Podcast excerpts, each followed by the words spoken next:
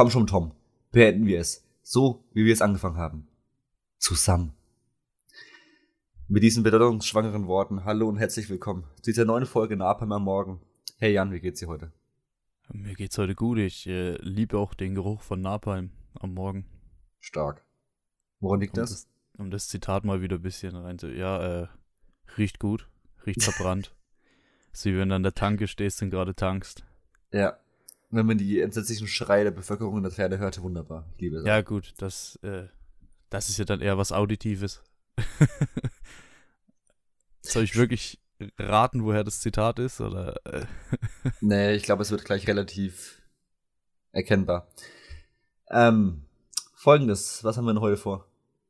Wir sprechen heute unter anderem über Harry Potter 7 und 8, beziehungsweise allgemein ein bisschen über Harry Potter, haben wir gesagt, so um das Ganze mal abzuschließen. Danach reden wir über die Hausaufgabe America the Motion Picture. Äh, ja, um dann mm, ja, um dann den Podcast irgendwann zu beenden. Ja, ja das Thema wird wohl relativ viel Zeit in Anspruch nehmen, weil, wie ihr es vielleicht mitbekommen habt, haben wir die letzten Wochen immer wieder quasi in, in Erinnerung geschwelgt und haben uns diese Harry Potter-Reihe nochmal neu gegeben.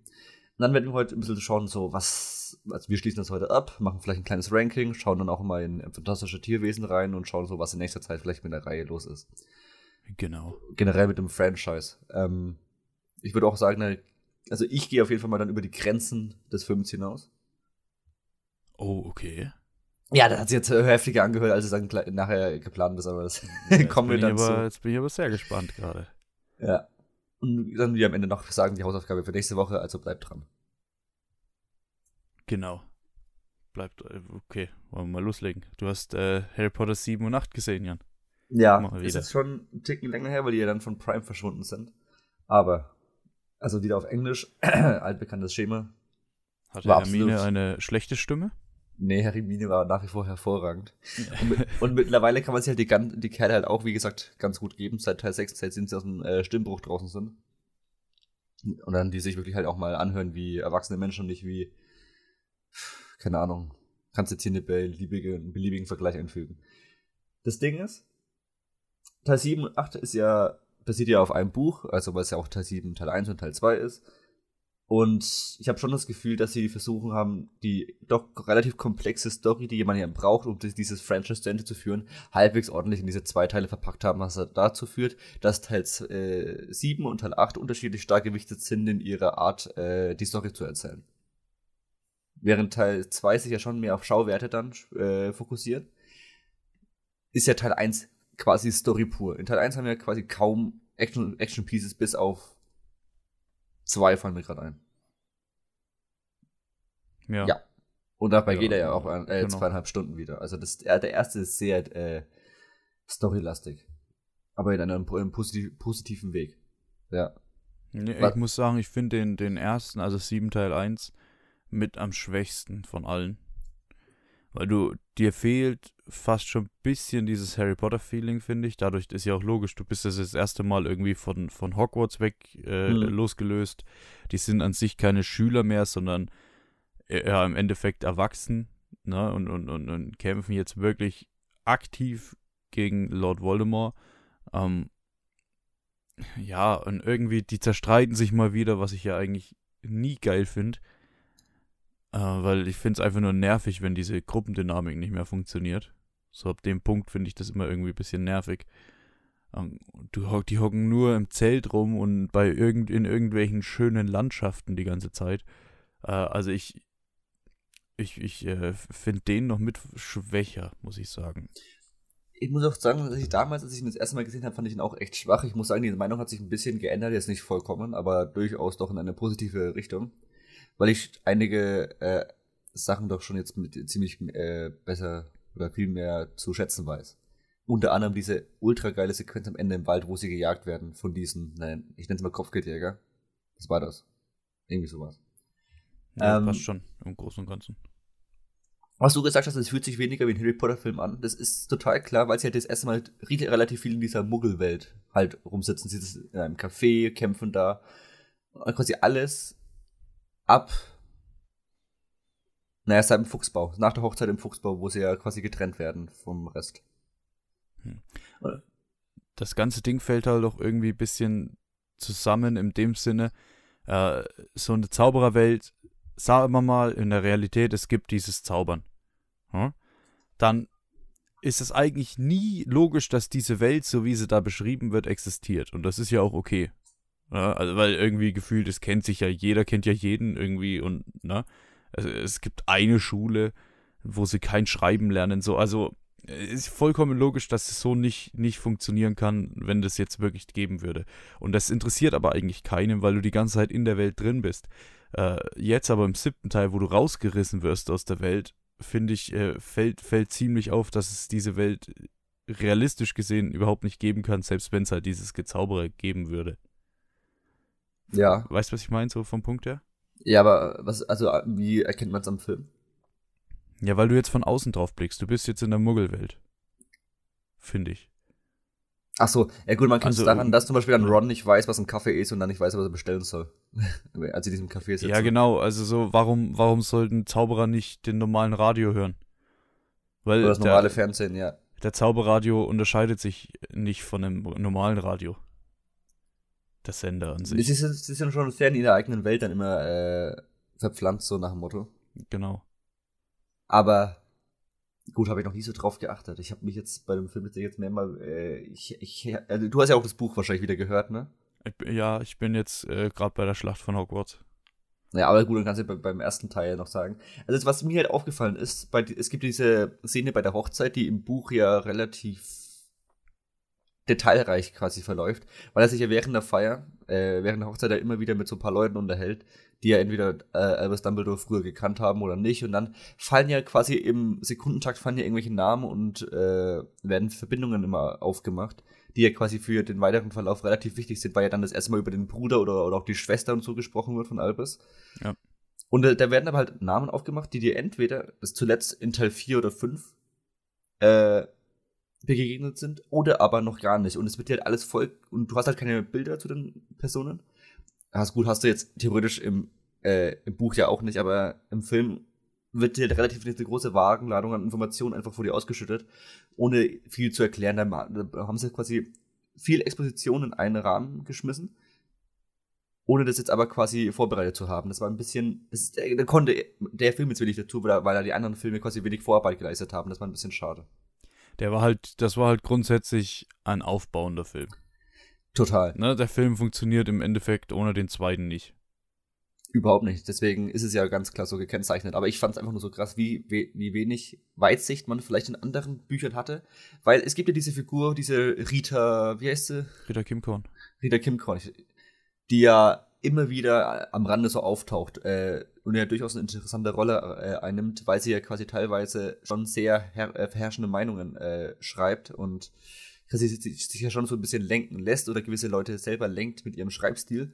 Und hier ist sie quasi wieder nur kurz genannt, dass sie eben dieses Buch geschrieben hat, mit in Verbindung mit, was, einer Nachbarin oder mit irgendeiner alten Freundin von äh, Albus Dumbledore. Das ist Bathilda Backshot, heißt die. Das genau. Ist also die, wo auch dann die Schlange rauskommt.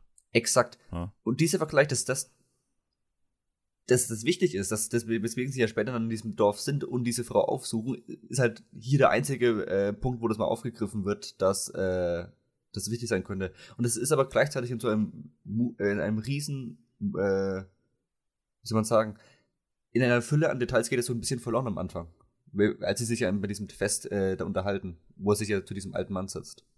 Hm. Was auch, was auch fehlt ein bisschen, also es, es ist schon durchaus im Film drin, aber Harry skippt ja immer wieder in, in Voldemorts Gedanken.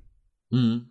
Da wird er ja immer wieder so reingezogen und das, das fehlt ein bisschen im Film. Also es ist, wird schon auch aufgegriffen, wenn er gerade Grindelwald sieht oder so. Aber, aber es fehlt trotzdem. Da, das sind mehr, mehr coole Aktionen irgendwie, wo du dann noch ein bisschen mehr von Voldemort siehst, weil im Grunde genommen kommt er ja bis zum Showdown irgendwie einmal vor. Oder zweimal. Ja. ja. Wo fange ich jetzt, wo mache ich jetzt weiter? Also ich muss ja ganz, also ich weiß, ich Madison mal, äh, das war jetzt so ein bisschen, was mich ein bisschen gestört hat. Ansonsten fand ich ihn überraschend gut. Vor allem diese Anfangssequenz, wo sie quasi alle sich in Harry Potter verwandeln mit dem Vielsafttrank und dann äh, alle zum Fuchsbau fliegen. Und auf unterschiedliche Art und Weise. Oh ja, das macht Bock. Die, Szene war ultra geil, weil es halt mal so eine äh, Action-Szene war, außerhalb der äh, Zaubererwelt. Weil trotzdem haben sie ja im Ministerium gekämpft oder schießen mich äh, sonst wo. Hm. Aber also, hier war das halt einfach auf einer Autobahn oder. Das war richtig geil. Das war richtig, ja. richtig geil. Ich finde nach wie vor ziemlich blöd, sowohl im Buch als auch im Film, dass Maddie im Off gestorben ist. Ja, das stimmt, das war richtig also, freudig. Es wird einfach gesagt, er ist tot. Warum? Ich einfach finde ich, ich meine, in dem Moment, die Szene ist darauf ausgelegt, dass man bei Harry bleibt, ist klar. Aber dann macht man es halt irgendwie, also ich, ich finde, Maddie hätte verdient gehabt, schon aktiv zu sterben im Film. Ja. Man merkt auch dass zum Beispiel Tonks nie richtig eingeführt wurde in den Filmen, weil sie jetzt hier auch einfach so ankommt, wo ich so, hi, hier Harry lang nicht mehr gesehen und man denkt sich so, hä? ich habe dich zwei Minuten in äh, Orden des Phönix gesehen, das war es allerdings auch schon. Ja, auch so diese Beziehung zu Lupin. Genau, die wird einfach nicht thematisiert. Im Film wollten sie dann zwar jetzt quasi irgendwie announcen, dass sie äh, schwanger sind, aber das, da wurden sie ja dann auch von äh, Mad Eye Moody unterbrochen. Ja, genau. Das und das war's, das ist so das meiste an Screentime, was sie da schon wieder bekommen. Es ist halt absolut lächerlich, dass dieser Orden, der ein relativ zentrales Ding ist in der Welt, dass der quasi in den Film äh, einfach nur quasi als Stichwortgeber da ist, aber ansonsten keine, also diese internen Beziehungen in diesem Orden werden halt kaum beleuchtet. Das ist halt sehr, sehr schade. Das ist auch gefühlt äh, die Antwort auf den Film. Also, also die Antwort drauf, was der Film so macht. Sie sagt, yo, wir müssen euch was sagen. Also so der Anfang, sowas zu vertiefen im Orden des Phönix. Und der Film sagt auch gleich, nee, es, wir haben jetzt hier Wichtigeres zu tun. Auf geht's. Ja. Die Zeit läuft, so ungefähr. Aber äh, grundsätzlich, ein Harry Potter-Film ist immer noch ein Harry Potter-Film, ne? Ja, und wir, hier sehen wir relativ viel Harry Potter. Ja, du, du hast ja auch ein paar coole Sachen drin. Du hast dann das Haus der Malfoys. Äh, am Ende, ja.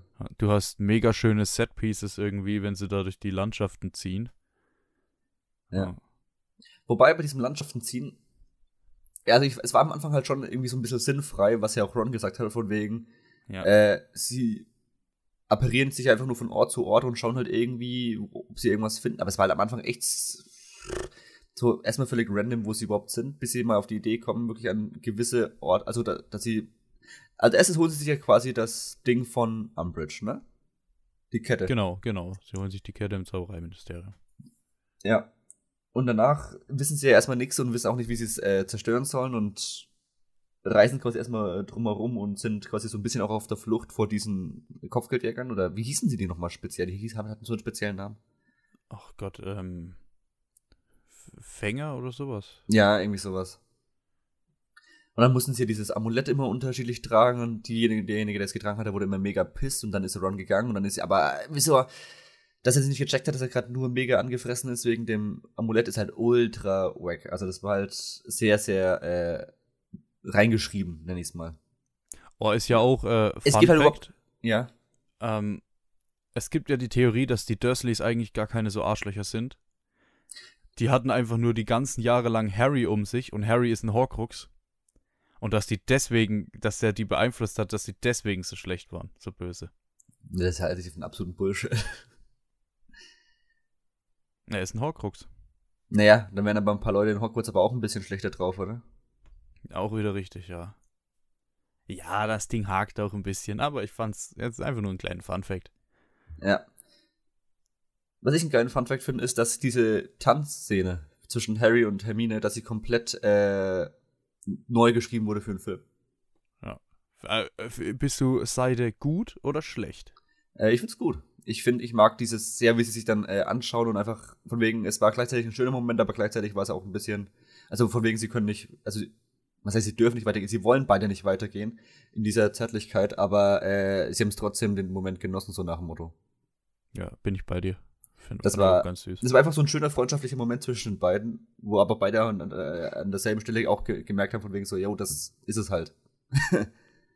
Ja. Fand ich sehr gut. Äh, ich habe auch damals mal so ein Interview äh, gesehen, also auf YouTube, zwischen dem Typen, der das geschrieben hat, also dem Writer, ich weiß gar nicht, wie er heißt, und äh, J.K. Rowling.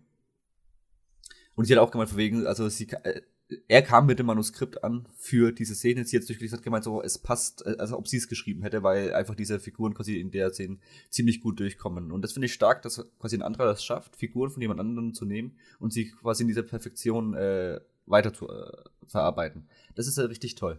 Dass dann eben Ron in dieser nicht da ist, ist halt ein bisschen geforst, so nach dem Motto. Aber passt, weil dann einfach die zwei mal ein bisschen Raum zu, für, zu zweit bekommen, weil die einfach wo ich jetzt im Nachhinein gedacht habe, relativ lange, bis auf Teil 3, hatten die nie irgendwie viel Zeit zusammen, Ron und äh, Hermine. Äh, Harry, Harry und Hermine. Ja, Harry ja und das ist Hermine, richtig. ja. Und das hat mir eigentlich, das ist schade, weil in den Büchern ist es ja immer wieder so. Ja. Tatsächlich. Also gerade äh, im, welcher ist das? Im fünften Teil, wenn, wenn Ron dann die Freundin hat, Lavender Brown. Im sechsten. Oh, im sechsten Teil, sorry. Äh, äh, da haben sie ja im, im Buch zumindest richtig viel Zeit miteinander. Ja. Ja. Und im Film wird's halt, wurde es ja so gelöst, dass sie relativ, dass er ja viel dann mit Snape da und, und Schieß mich tot und Slughorn und naja. Ja. Das ist halt, das ist natürlich so ein Ding an dem Film generell, dass sie halt immer wenig diesen Schulalltag nachvollziehen können. Und deswegen unterscheiden sich am fünften Teil so die Geister, weil sie ja dann mal ein bisschen Schulalltag machen. Zwar nicht so viel wie im Buch, aber immer ein bisschen. Okay, aber das siebte endet ja relativ cool, indem sie ja gefangen genommen werden. Mit dieser richtig, richtig geilen Sequenz im Wald, wo ja quasi die, keine Musik statt, stattfindet. Nur, die, man hat nur dieses Keuchen, die, nur dieses Rennen durch den Wald. Und dann habe ich es am Anfang erst nicht gecheckt, weil Hermine ja äh, quasi einen Zauber auf Harry anwendet. Ja. Ich habe das erst voll nicht gerafft, was, denn, was, was das jetzt für ein Plan war, bis ich gemerkt habe, dass äh, sie quasi Harry so ein bisschen äh, verunstalten wollte, damit man ihn nicht als Harry Potter erkennt. Ja, ist auch so ein Ding, ne? Der Also- hat eine Blitznarbe. Ja, also, dass die Narbe nicht wegging. Ich glaube, sie haben es dann so erklärt, dass sie irgendwie nicht genügend Zeit hatte oder dass sie sich nicht genügend konzentrieren konnte beim, beim Zauber und deswegen das irgendwie vercheckt hat oder was. Aber im Endeffekt, also im, selbst mit dieser, Ma- das war ja dann per Maske, wurde ja ein bisschen dann verstellt. Es sah schon immer noch sehr nach äh, Harry Potter aus, sorry, aber der hat einfach ein wenig an- angeschwollenes Auge gehabt und ein wenig dicke Wange, aber das war's einfach. Ja, aber korrigier mich, äh, aber ich glaube, du merkst doch da das erste Mal so, dass Draco nicht per se einfach nur böse ist, oder? Weil Das er verrät ihn doch nicht gleich. Genau, also man merkt aber auch im Sechsten schon, dass er ja ununterbrochen sich am Zweifeln ist und letztendlich bringt er auch äh, Dumbledore nicht um. Ja, klar, also aber. es, ist, es, ja. es ist immer schon viel von seinem Vater und seiner Mutter so geforst, beziehungsweise noch mehr von seinem Vater. Ja. Und das ist halt schon sehr, sehr komisch. Aber dann auch, wo du meinst ja von wegen, dass halt die sagen, er ist sich nicht sicher, ob das Harry Potter ist. Ah, er ist sich nicht sicher, weil sie wollen jetzt auch nicht den dunklen Lord rufen, wenn er es nicht ist, weil er dann noch wütender ist und so. Ich finde halt, da hakt auch das Buch ein bisschen, weil so auch Lucius Malfoy kennt die. Na, und wenn ich jetzt sehe, dass da einer, der ist ein bisschen verunstaltet, aber der sieht so aus wie Harry Potter, ist es halt verunstaltet und Ja. ist mit Ron und Hermine unterwegs. Ich meine, Lucius kennt die. Und als ob es keinen Zauber gibt, wo man das irgendwie äh, wieder herstellen kann. Ja, es gibt, doch- es gibt doch sogar diesen, äh, ähm, dieser Zauber, wo du siehst, was der Zauberstab als letztes gehext hat. Stimmt. Das Ding einmal angewendet, dann guckst du bei Hermine, dann ist es so ein, so ein Gesichtsmorph-Zauberer, Zauber, Ja. und das Ding ist geritzt irgendwie.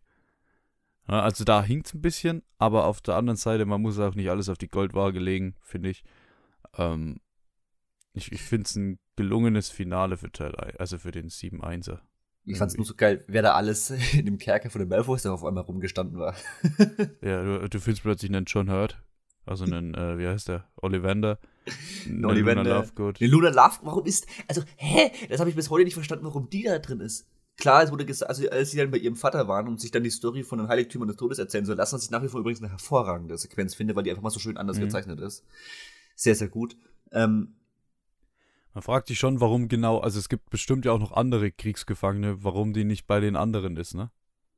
Also ja, vor allem, warum Luna, wieso nimmt im man? Luna, sie ist, hä? Ich raff's überhaupt nicht, vor allem, weil die dann auch ins, also, das macht für mich keinen Sinn. Naja, egal. Ja, und der Kobold, ähm, wie heißt der? Von den Gringotts. Äh, Ja, dieser Sack halt. ja, Äh, ich weiß nicht, wie er heißt. Aber, Oh, oh, Gott, ich hab, da war ich jetzt erst, keine Ahnung. ja, halt aus der Bank. Genau, genau. Wes weswegen war der nochmal da? Ach ja, wegen dem Schwert. Ja, ja. Der haben sie wegen dem Schwert interviewt. Wegen dem Bellas, Bellatrix. Bellatrix? Bellatrix? Bellatrix. Bellatrix Lestrange. Die Ja, auch, herrlich- also eine der besten Figuren. Ja, eine der besten Schauspielerinnen. Ja, auch, auch, klar. Hier, Helen Bonham Carter. Hervorragend. Und dann Kids, dann passiert's.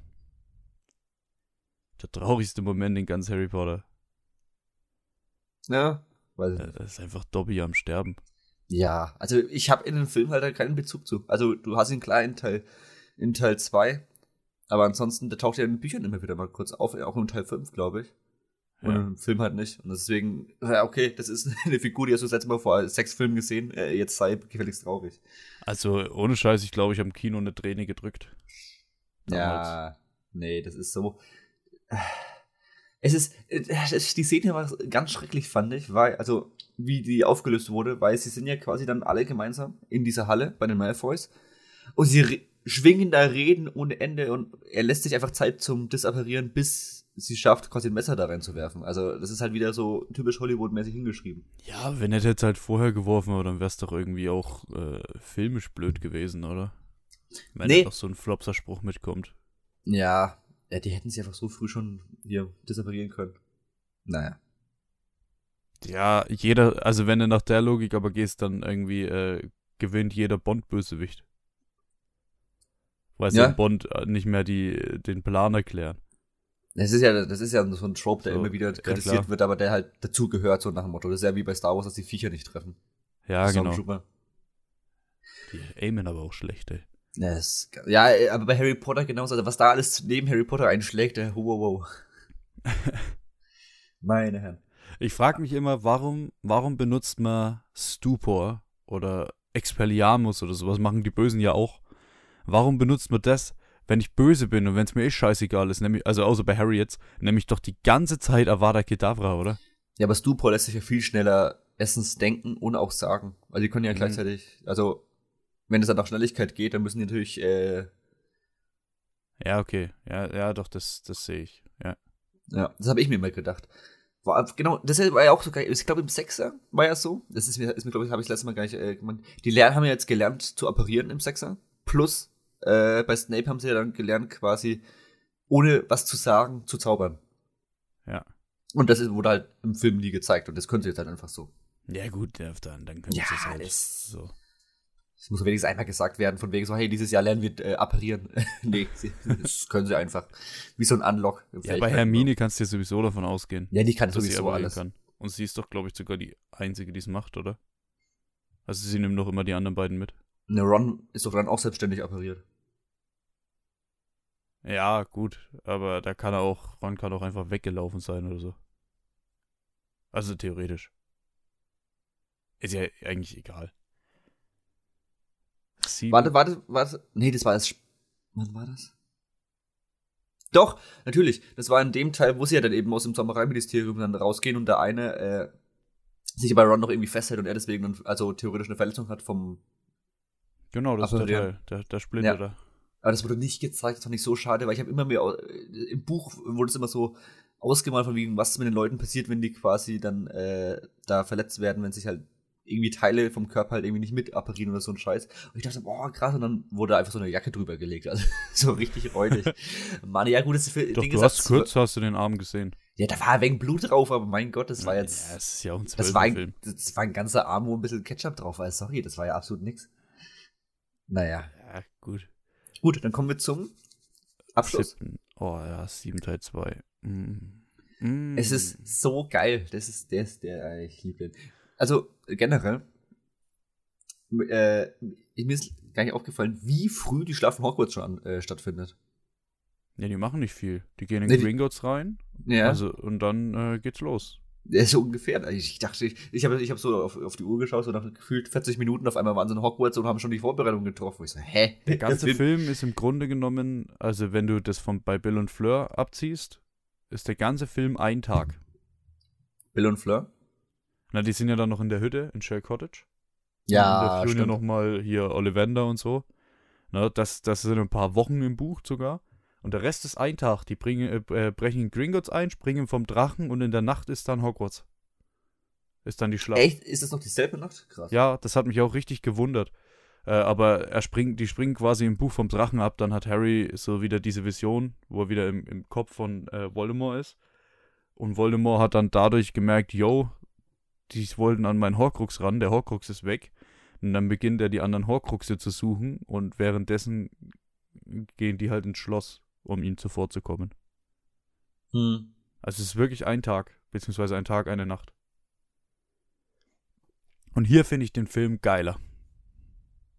Zumindest jetzt am Anfang. Wie gesagt, ich bin im Buch, ich habe es schon mal gelesen gehabt, aber ich, ne? Aber dieser eine Badass-Moment fehlt einfach im Buch.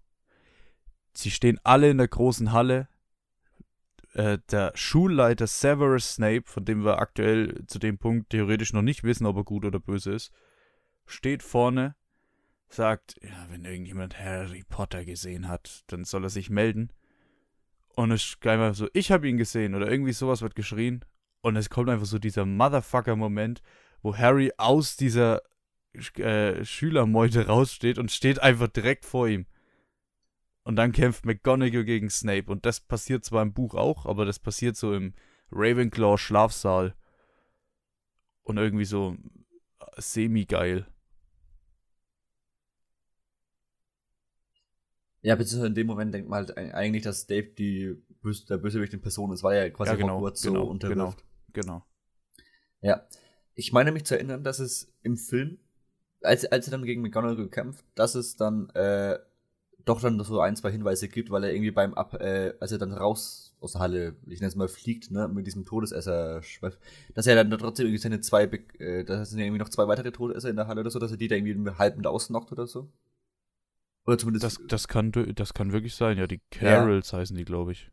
Oder so, ja, da waren ja irgendwie so andere Genau. Dudes und die hat er ja irgendwie, Genau. oder als McGonagall ihre Flüche auf ihn geschmissen hat, dass er die da irgendwie, äh, quasi die Flüche abgelenkt hat auf die, dass er quasi immer trotzdem da irgendwie, wenn man darauf achtet, irgendwie durchblicken lässt, dass er da quasi trotzdem für die Schule äh, sich ähm, engagiert, aber quasi in dem Moment halt eher die Rolle spielen muss und dann für äh, Lord Voldemort Mhm. da Handlanger sein muss. Aber darauf kommen wir gleich später zurück, weil das ist halt ultra wichtig später. Ja, man Aber muss ich, halt.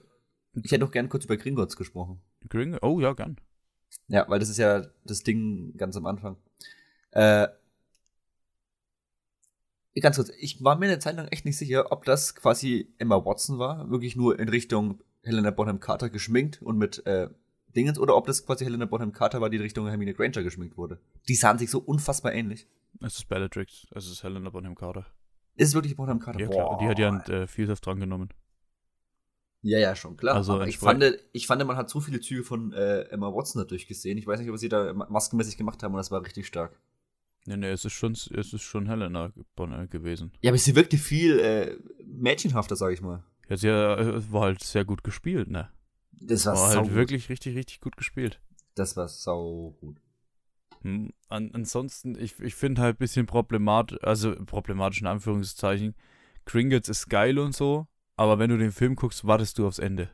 Du wartest einfach auf die Schlacht und dann ist so dieses Gringotts noch so ein Gimmick, was du halt so schnell noch ab, abzählen musst, bis es losgeht. Ja, aber ein geiles Gimmick. Ey, was da, alleine mit dem Betracht, du hast, du hast ja wirklich mal wieder so diese High Stakes, also du wirklich mal dieses, du merkst ja, dass, dass sie da wirklich mal, äh, wirklich tief, tief, tief ins CGI gegriffen haben und da wirklich mal einfach mal die Muskeln spülen lassen. Das ist das, was manche andere Franchises dann immer so, ja gut, dann kostet die auch 250 Millionen pro Film, aber bei euch sieht man es nicht. Und bei Harry Potter so, im 7.2 hat man gesehen, na, alles klar, da ist das Geld hingegangen. Ja, das sah einfach nur geil aus. ja, das ist richtig. Das war einfach nur der Oberstadt. Allein auch, wie sich die ganzen Dinger da in der Kammer von der Lestrange da äh, dupliziert haben, Hm. war cool. Dann sind sie raus, dann war der Drache.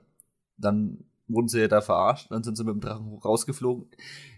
Zerstören diese Bank und kriegen das. Es sieht alles so obergeil. Ey, das war 2011. Das ist mega. Das ist geile CGI. Das sieht besser aus als Marvel Avengers, was 2012 rauskam. Ist so. Ja, durchaus. Im Grunde genommen. Ja. Und dann, hast schon recht, dann, dann sind sie langsam Richtung Hogwarts. Und dann treffen sie ihren Bruder. Jetzt habe ich schon wieder vergessen, wie er heißt. Äh, Welchen Bruder meinst du jetzt? Von Albus Dumbledore. Ein Aberforth. Genau, auch immer der ganz komische Name. Ganz Der, äh, komischer Name. Albus heißt Albus Brian Wilfrid Griffin Dor- Dumbledore oder so. Griffin Dumbledore? Irgendwie sowas. Deswegen waren dann den zweiten Namen nochmal wichtig von Albus. Ich hab's vergessen. Ne, die sind irrelevant. Ah, War da, ey, war da nicht irgendwas? Nee, Ach nee, das war, das war einfach nur, dass er nicht wusste. äh, Ach so. Ja, das war. Weiß nicht, könnte sein, dass bei Fantastische Tierwesen da noch irgendwas war, aber im Grunde war es irrelevant. Ja. Und dann beginnt wirklich eine der besten Schlachten, die ich in meiner, ich nenne mal Filmkarriere je gesehen habe. Die ist sau, ja, die ist sau gut. Also das hat fast schon Herr der Ringe-Vibes zum Teil. Ja, noch kurz, kurz zum Snape-Ding. Natürlich. Man, man merkt auch dran, dass er der Gute ist, weil der, der Kerl ist ein so guter Zauberer. Ich dachte es auch nicht, aber der ist ein so guter Zauberer. Der hätte die McGonagall easy geschnupft. easy. Der hat, Geschnupft. der hat eigene Zaubersprüche erfunden. Da muss man überlegen. Ja, Septum Sempra. Ja. Der hat nicht nur den, der hat ja tau die, ganz viele. Dieses äh, Tausende. Levi Corpus hat er auch erfunden und so. Also easy. Die wäre easy get wrecked gewesen, ey. Auch wenn Ja. sie sehr gut ist, muss man auch dazu sagen. Ich wollte gerade sagen, hallo. Die kann sich in eine Katze verwandeln. Ja, sie ist jetzt nicht schlecht, aber sie ist nichts gegen Snape. Ach, der Anfang ist so geil. Ja, und dann kommt halt diese Schlacht. Du hast dieses ganze zack, zack, zack, zack. Oh, die Musik dabei. Die Musik ist ja in dem Film relativ neu. Also das ist ja nicht Musik, die er in den restlichen Teilen schon immer gespielt hat. Aber die Musik ist hervorragend. Und dann, wenn sie dann diesen, wenn sie dann diese Zauber sprechen, um Hogwarts zu schützen, und alle schießen ihr Zeug in die Luft und gleichzeitig ist McGonagall, die dann ihre, diese, ähm, diese Statuen da Ja. äh, von der Wand holt und die, die, und die ah, das ist so eine geile Kamerabewegung, wie die da diese runter dann in, diesen, in dieser Superheldenpose erst kurz abknickt und dann in diesen Zweier, Dreier rein diese Brücke entlang laufen. Es ist so episch und dann ist dazu diese kongeniale Mucke, es ist der absolute Oberhammer. Also da ist, äh, da haben sie halt echt gesagt so, okay, scheiß drauf. Wir machen hier, wir knallen jetzt einfach alles rein, was irgendwie geil ist. Und es passt, es, es wirkt halt überhaupt nicht drüber, es wirkt immer total passend. Man sieht am Rand wirklich, wie der tausende Todesser oder die Gefolgsmannschaft von Voldemort steht und quasi nur darauf wartet, dass er das Go gibt. Und währenddessen bereiten die anderen sich vor und wirklich auch die, von wegen, siehst ja wirklich von wegen die Schüler, die halt irgendwie Bock haben zu kämpfen oder halt alt genug sind, die dürfen und dann sind die, dann der Orden des Phönix ist noch da, es kommen noch ein paar Auroren und so. Es ist, es ist so geil. Es ist halt einfach das Finale, wo du wirklich so, sagen wir mal, keine acht Filme lang, aber so sechs Filme lang drauf hingewa oder fünf Filme lang drauf hingesteuert bist. Ich würde sagen, Ja. ab Teil 4, so. Ab Teil 4, ja. Ja, das vorher, ne? Äh, oh, und das knallt rein. Das Ding knallt richtig rein. Ja. Oder ich, ich weiß nicht, das macht einfach nur Bock, das, das macht einfach nur Spaß beim Schauen. Du hast auch deine langsamen Momente drin, da werden wir gleich sicherlich noch dazukommen. Ähm, Du hast einen, einen toten Harry Potter drin, der dann vielleicht gar nicht mal ganz so tot ist. Ja, Oh, und dann dieser Endkampf zwischen ihm und äh, Voldemort. Oh. Na, wir haben auch einfach währenddessen, während dem normalen Kampf, wenn da diese Riesen angreifen oder Neville über die Brücke rennt, die gerade gesprengt wird. Wir haben so viele affengeile Szenen mit geilem CGI oder auch in diesem Glockenturm oben, wenn da äh, die Auroren oder der, der Orden kämpft und so und du hast dann ah, ey, da ist Kreativität, da ist gutes CGI, da ist geiles Pacing. Wir haben auch diese komplett neue Treppe als Setpiece innerhalb von Hogwarts, die ich davon noch nie gesehen habe, aber die ist, die ist cool. Und was da gekämpft wird und dann überall sind Flüche und die Schüler kämpfen und dann ach, die, die zusammen mit irgendwelchen, dann sind auch die Spinnen und ach, es sind so viele Parteien dann auf einmal da und alles wieselt über den Bildschirm und du hast geile Kamerafahrten und überall explodiert irgendwas. Schade um Hogwarts, aber es sieht so geil aus. Es ist, es ist unfassbar stark. Dann hast du einen, einen Snape, Ja. um mal zum Snape, äh, Okay. zur, zur Szene. Ich, ich würde ich jetzt nicht, aber ne? Hm. zur langsamen Szene zu kommen, sag ich mal. Der ja, also in, in Sicht von Voldemort war der nie ein Verräter. Ist gut, ja. Ja? Der, bis, der wusste nie, dass er der Verräter war. Weil Das du er- merkst auch, er hat ihn nicht getötet. Die Schlange hat ihn getötet. Er hat, weil er hat Avada Kedavra nicht benutzt. Aber da kommen wir zu dem Punkt, er hat ja gemeint, er muss ja Snape töten, damit er quasi an den äh, Stab kommt, ne? Der, damit er quasi der wahre Besitzer des Zauberstabs ist. Ja. Ja, aber wenn Nagini ihn tötet, ist es natürlich wieder leicht dämlich gewesen. Oder von wegen Nagini ist eigentlich er selbst wegen Horcrux und so. Ja, nee, von ihm aus war es dumm. Ja, aber Schon, ne? aber vom, von der Geschichte selber war es irrelevant. Das stimmt. Ja, weil er, Snape war ja nie der, der, dem der Zauberstab gehört hat. Er hat ihn doch getötet. Aber Draco hat ihn äh, mit Expelliarmus entwaffnet. Dann hatte Draco ihn und Harry hat Draco entwaffnet, deswegen war Harry der rechtmäßige Besitzer in dem Punkt. Ja, Deswegen, aber Dra. Draco ist auch nicht an den. Ach so, Ja, hm. Du musst Ja. nämlich nicht töten, du musst nur im, im äh, Kampf entwaffnen. Ja, aber Draco hat ja, aber Harry hat, ihn, hat ja, hat zwar Draco entwaffnet, aber halt aber nicht den Zauberstab. Ja, ja, aber er hat, äh, also das ist, das ist wirklich offiziell, der hat, er hat Draco entwaffnet und damit gehört der Zauberstab quasi ihm. Und damit Da- hat äh, Voldemort eigentlich im Grunde nie eine Chance gehabt. Na, doch hat er aber eine relativ gute Chance gehabt. Er wird trotzdem mächtiger Zauberer. Ja. Ja, aber der Aber Zauberstab wendet sich ja nicht so krass gegen, gegen seinen eigenen Herr. Aber woher weiß er denn, der Zauberstab in dem Moment, dass er entwaffnet wurde, wenn Draco mit dem gar nicht ge gezaubert hat? Ey, das ist ein Zauberstab. Das, äh, Okay. das ist halt magisch. Ich, ich weiß doch auch nicht. Magisch, magisch. ja, das ist auf jeden Fall aber das offizielle Ding, weil Harry hat ihn Oh, das ist ein bisschen tief, tiefe Lawyer, ey, meine Herren. Oh ja, jetzt sind wir drin in der Lore. Gut. Ja, genau, wie gesagt, Snape wird ja dann fertig gemacht. In einer sehr, sehr starken Szene. Und dann kriegt er quasi. er wird eine Träne von ihm aufgefangen. Er geht nochmal hoch in. Harry geht dann nochmal hoch ins Zimmer von Dumbledore, ins alte Zimmer von Dumbledore. Und, äh, wie heißt das Ding nochmal? Denkarium. Und lässt er die, die, die Träne ein.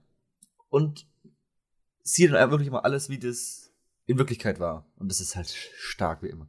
Und dann ist diese, da ist diese ganz berühmte Szene von wegen so, na, nach all dieser Zeit, Severus. Und er sagt immer, immer, er sagt immer, immer. immer, immer. Sagt er immer, immer. nee, er sagt, nee, weil du gesagt hast, er sagt immer, immer. Achso, ja. Ja, ach herrlich. Es ist wirklich, es Herrlich. ist doch einfach äh, ein genialer Abschluss, oder? ja, der halt, man muss es auch so so sagen, eine geniale Vorlage hat. Ja. Richtig. Ich freue mich jetzt drauf. Ich äh, werde die nächsten Tage sehr viel fahren.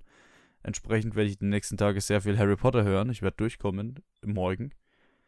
Ähm, ich freue mich jetzt drauf. Ab jetzt geht quasi bei mir gerade so die Schlacht los. Jetzt hast du einfach nur noch so fünf Stunden lang Schlacht. Ich wollte gerade fragen, wie lange du noch jetzt äh, Hörbuch hast. Fünf Stunden sind es jetzt noch. Ach, das ist, das ist so traurig, wie viele Leute dann tatsächlich sterben. Ja, Lavender Im- Brown. Ah, Ja, habe ich mir vielleicht die falsche rausgesucht. Okay, äh, Fred oder Lu- George Weasley, einer von beiden. Ich Möchtest- glaube George. Ja, der, der nicht das Ohr verloren hat. Weil der eine ist jetzt etwas äh, weniger schön.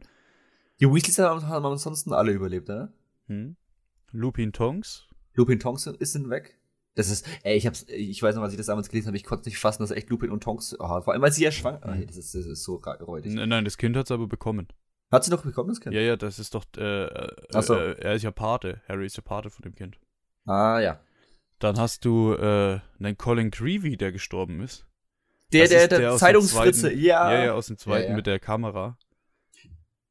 Äh, also so, so die kleinen Figuren irgendwie sterben halt ein bisschen weg. Oder halt auch große, aber die haben wir jetzt alle schon erwähnt. Ähm, Ich dachte noch irgendjemand ist Wichtiges, aber jetzt habe ich naja, egal. ich überlege auch gerade, es sind sicherlich noch ein paar gestorben. Wollen wir eigentlich mal sagen, dass Molly Weasley der derbe Mörder ist? Ja, äh, also das war jetzt wieder dieser, der, das war so der Klassiker, dieser Mom-Effekt. Ey, wie, wie sie der Bellatrix Lestrange wegmacht, ist ja anders badass. ja, Aber wie? ja, sie hat es irgendwie geschafft. Sausager. Hardcore. Gut. Ah. Gehen wir ins Ranking rein, oder wie? Wir gehen ins Ranking. Und dann schauen, machen wir, geben wir einen Ausblick, was sonst noch dann in der Welt von Mag nee, wie, ah, wie Wizarding World nennt es, ne? Ja. Was ist dein least favorite Film? Nee, ich muss auch die App öffnen. Ah, Überspiel mal 10 Sekunden.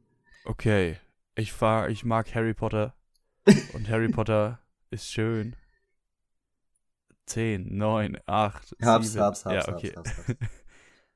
Also, was ist dein am wenigsten geliebter Äh. Harry Potter? Philosopher's Stone. Der, ah, der erste. Ja. Ich, also die ersten beiden sind bei mir nach wie vor so ein bisschen, was heißt aus der Wertung, aber sie sind einfach noch so krass Kind, also bei acht Filmen sind die zwei halt einfach noch so ein bisschen Kinder, während die anderen halt Young Adult beziehungsweise Teenie beziehungsweise halt einfach normale Filme sind. Und die sind halt deswegen, also so von der ganzen Farbgebung und von der, vom ganzen Inhalt sind die halt auch sehr, sehr kinderfreundlich, weil es einfach noch Kinderbücher waren. Und deswegen, ja, Teil 1 finde ich, also am schwächsten in Anführungszeichen. Ich finde jetzt hier wirklich keinen Film wirklich schlecht. Äh, ich glaube auch noch Philosopher's Stones habe ich mit, ja okay, ich habe ihm drei Sterne gegeben. Äh, der ist super ein geiler Einstieg, aber der ist jetzt auch nicht so, dass man jetzt sagt, boah, wenn man weiß, was danach noch kommt, dann finde ich, mhm. dass man durchaus sagen kann, dass der jetzt nicht so der weiteres ist. Okay, äh, ich habe da nicht Teil 1. Ja. Ich habe äh, Teil 7.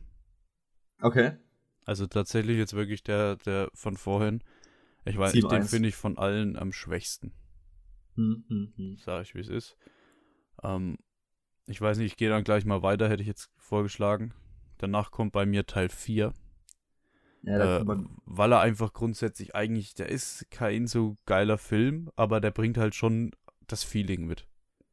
Ich finde das Feeling von dem vierten Teil ist schon richtig, richtig geil. Du hast einen Voldemort, der als erstes auftritt, der richtig cool ist. Also du hast schon so deine Set Pieces. Also ab jetzt wird's gut, so ungefähr bei mir. Ah, krass. Ne, der Vierer ist bei mir viel weiter oben. Äh, als nächstes habe ich äh, Teil 2, wie gesagt. Hm. Kann man schreckens. Der ist schon deutlich stärker als der, zwei, äh, als der 1, habe ich ja, glaube ich, damals auch gesagt. Aber der ist mir noch zu kindermäßig. Hm. Ich komme dann zu dir, weil als drittletztes ja. habe ich Teil 1. Gut. Selbe Gründe? Äh, da gibt es wenig Gründe, weil ab, also nach Teil, Teil 7 finde ich schwach, schwächer und danach finde ich die Filme eigentlich gut. Ja. Na? Ja. Ja, bei mir ist auf dem Platz, wo du jetzt 1 hast, habe ich halt Teil 7. Ja, dann tut sich ja bis auf Teil 2 relativ gut durchmischen bei uns irgendwie.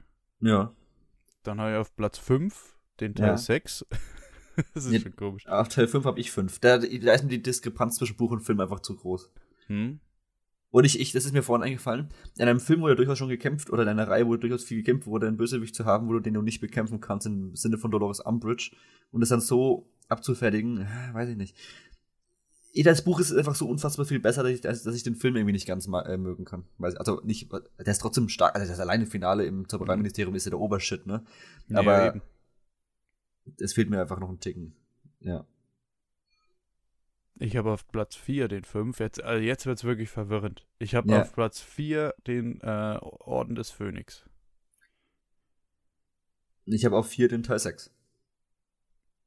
Ne, gut, dann haben wir doch, oh, dann haben wir ein ganz gutes Treppchen. Moment, da, da unterscheidet sich doch bloß ein bisschen. Komm ja. aufs Treppchen. Platz 3 an. Habe ich Teil 4. Oh, den Feuerkelch auf Platz 3. Ich habe auf Platz 3 die Heiligtümer des Todes Teil 2. Okay.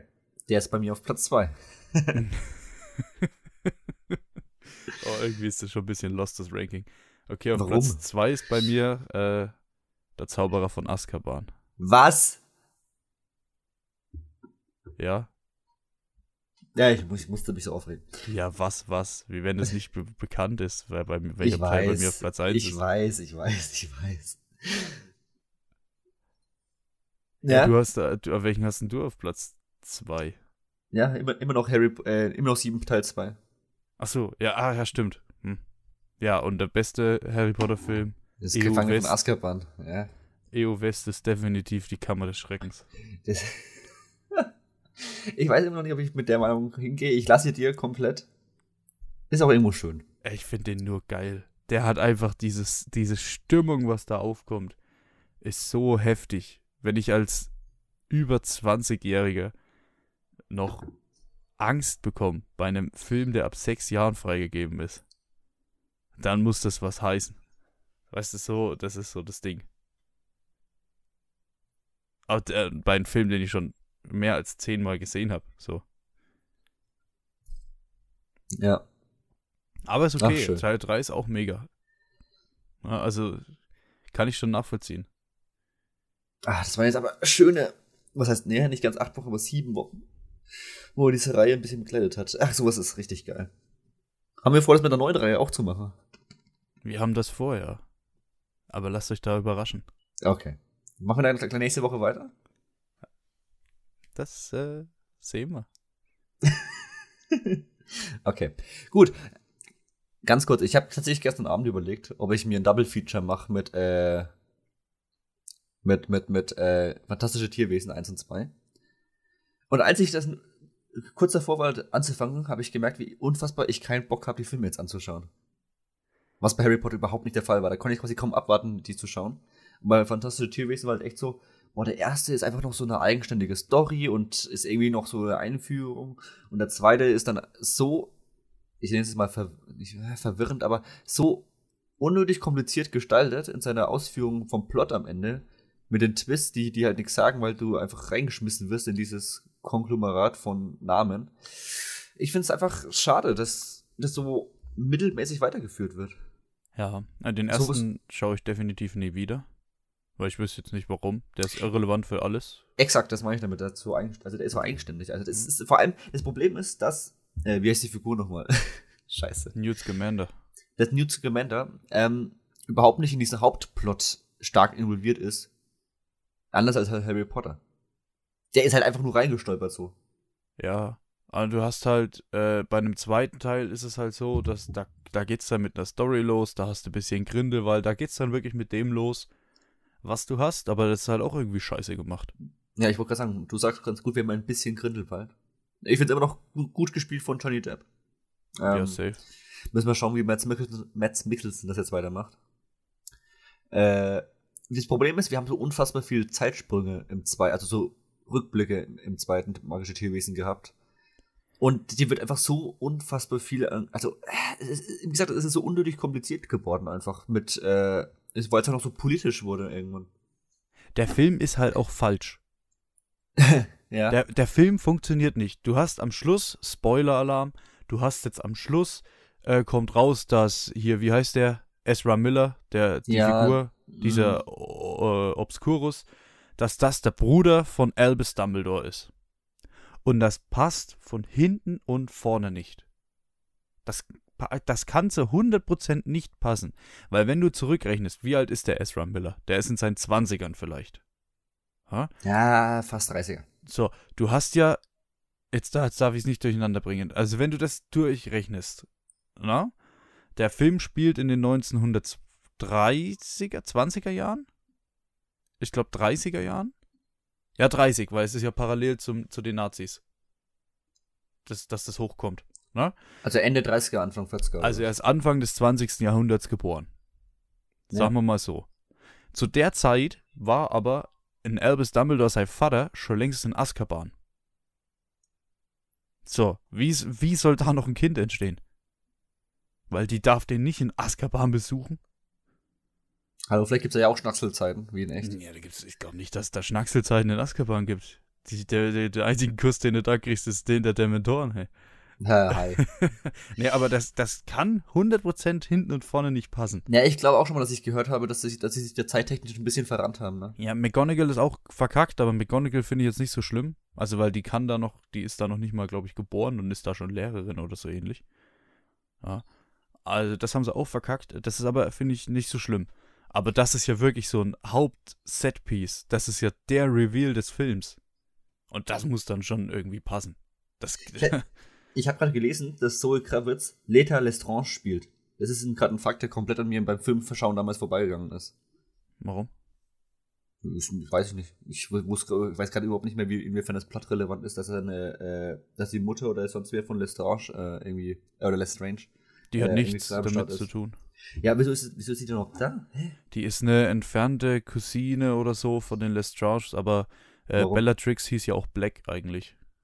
Stimmt, Die ist ja nur angeheiratet. Also das ist, mhm. habe ich auch schon ein paar Mal gegoogelt, aber das hat irgendwie nichts damit zu tun. Und Ezra Miller heißt ja offiziell Credence Barebone. Aha. Genau, der Credence war das, genau. Oder Credence. Naja, das ist halt, auch, das riecht halt einen, also das riecht richtig auf, wenn das einfach nur so hingefaked ist.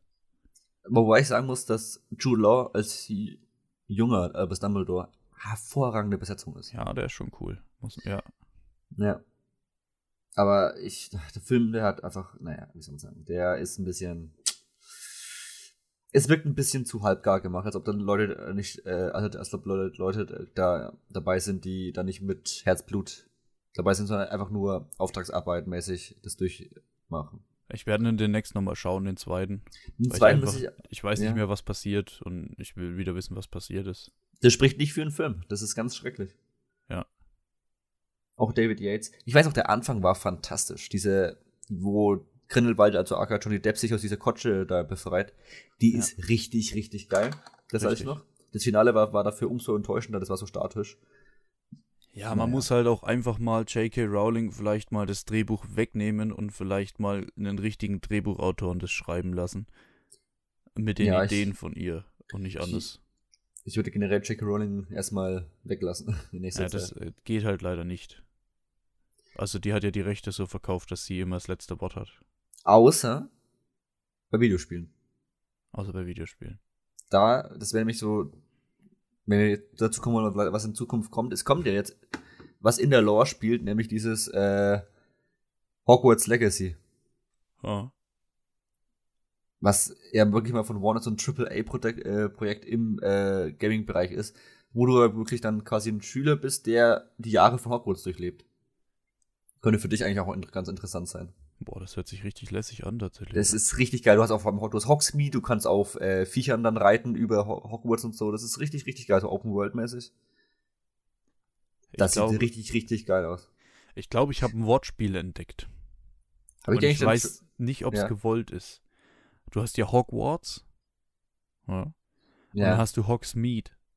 ja. Und äh, also meine ich jetzt vollkommen ernst, ist Hogsmeade deswegen so benannt, weil da die Leute aus Hogwarts, also die Hogs, sich treffen. Hogsmeade. Das wird anders geschrieben, ist mir klar. Aber äh, sie macht, äh, Rowling macht das ja gerne. Äh, dass sie mit den, mit den Namen äh, auf die Eigenschaften der Charaktere eingeht. Aber meinst du, wenn man das so ausspricht oder was? Ja, genau. Weil. Hogswort. weil This Hog- is where the Hogs Hogwarts- meet. Ja, was sind denn die Hogs? Ja, die Schüler von Hogwarts.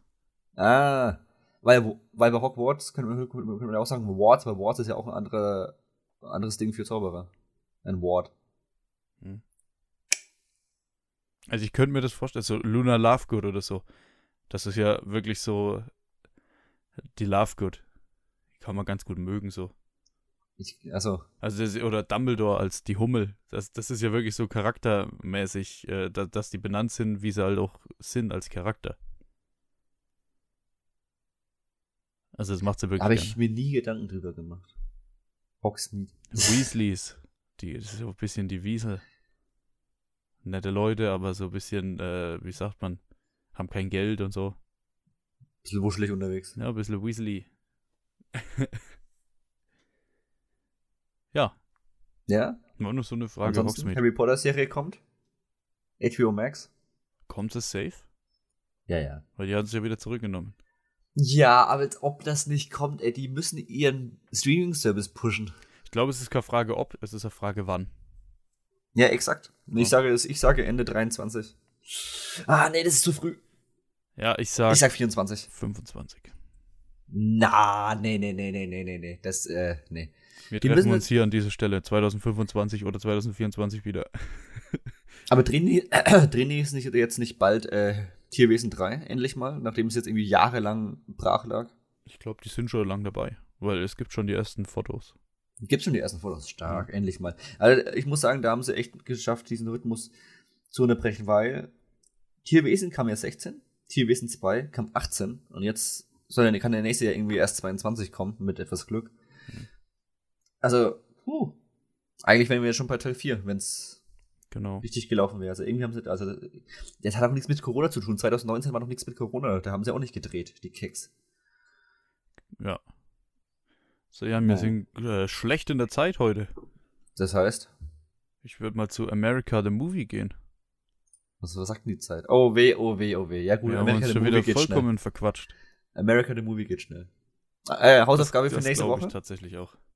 Nobody läuft im Kino mit Bob. Odenkirk. Exakt. Ja, schaut ihn euch im Kino an. Wir haben endlich mal einen Kinofilm als Hausaufgabe. Leute, es klatscht keiner. Ja, wir bräuchten mal so, so ein Pad, wo wir dann so Zeug einfügen können. Genau sowas. America the Movie, um was geht's, Jan?